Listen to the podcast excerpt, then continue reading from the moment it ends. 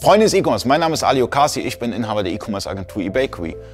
Falls ihr nicht die JTL WMS nutzt, sondern das JTL Standardlager, habt ihr auch die Möglichkeit, was heißt Lagerplätze, Lagerkommentare zu setzen. Das bedeutet, ihr habt zwei Lagerkommentarfelder.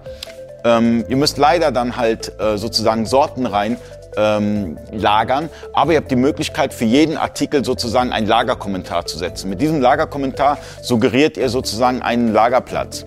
Bei der JTL WMS habt ihr die Möglichkeit, einen Artikel in verschiedenen Lagerplätzen zu setzen, in unendlich vielen Lagerplätzen. Das bedeutet, ich habe einen Artikel, 100 Bestand und könnte theoretisch 100 verschiedene Lagerplätze für diesen Artikel deklarieren. Hab, nutze ich aber das Standardlager, kann ich das Lagerkommentarfeld nutzen. Im Lagerkommentarfeld kann ich dann beispielsweise einen Lagerplatz suggerieren und den dann halt für den Warenausgang nutzen. Das heißt, im Standardlager sind halt beschränkte Möglichkeiten, aber wenn ihr diese nutzt, könnt ihr daraus auch ein sehr effektives System für euch bauen. Ja? Wichtig ist es immer, äh, ein bisschen Kreativität zu haben und darüber hinaus sich mit dem System auseinandergesetzt zu haben. Falls euch das Video gefallen hat und ihr weitere Videos sehen wollt, abonniert diesen YouTube-Channel, äh, den eBakery YouTube-Channel. Hier geht es nur um E-Commerce und um Mehrwerte.